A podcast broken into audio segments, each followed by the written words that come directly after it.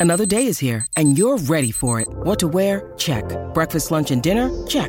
Planning for what's next and how to save for it? That's where Bank of America can help. For your financial to dos, Bank of America has experts ready to help get you closer to your goals. Get started at one of our local financial centers or 24-7 in our mobile banking app. Find a location near you at bankofamerica.com slash talk to us. What would you like the power to do? Mobile banking requires downloading the app and is only available for select devices. Message and data rates may apply. Bank of America and a member FDIC. Qu'est-ce que l'Elevetti d'aurore Ces films qui font polémique? Merci d'avoir posé la question.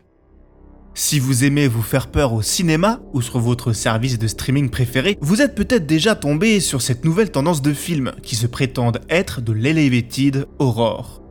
En effet, ce terme est apparu ces dernières années dans les discussions cinéphiles. Il catégorise un film d'horreur d'un genre nouveau, voire supérieur à ses petits camarades.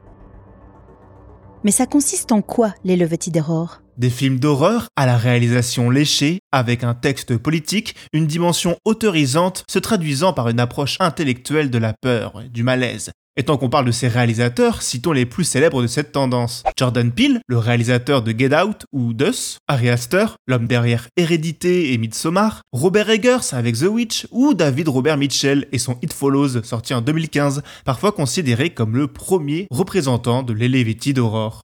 Dans les faits, ce sont souvent des films d'horreur d'ambiance qui prennent leur temps, qui mettent en scène une terreur psychologique, pas vraiment le genre de film train fantôme à base de jumpscares qui font sursauter pour un oui pour un non.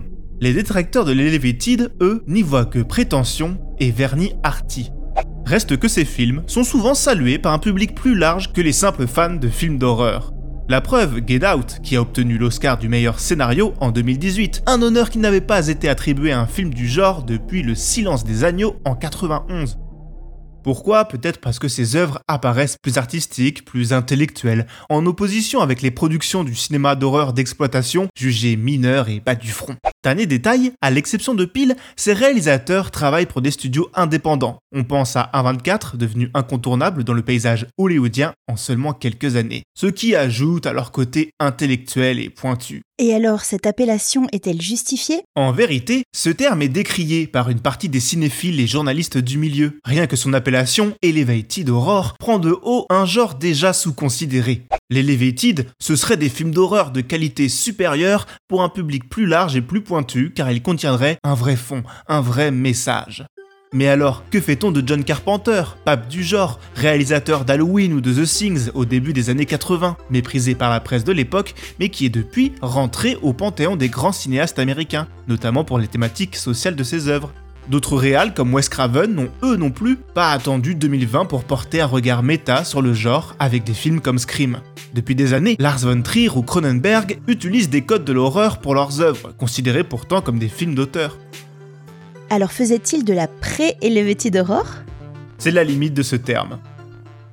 On pourrait décréter, sans trop prendre de risques, qu'Elevated Horror est un terme marketing, ce qui ne remet pas en cause la qualité des films de Peel, Astor et sa clique. D'ailleurs, ces derniers ne disent pas eux-mêmes qu'ils font de l'Elevated Horror. Les prochaines années nous révéleront s'il s'agissait d'un véritable mouvement qui se démarque de ses pairs ou d'une prétention un peu malvenue. Maintenant vous savez, un épisode écrit et réalisé par Jonathan Oppard. Ce podcast est disponible sur toutes les plateformes audio. Et si cet épisode vous a plu, n'hésitez pas à laisser des commentaires ou des étoiles sur vos applis de podcast préférés.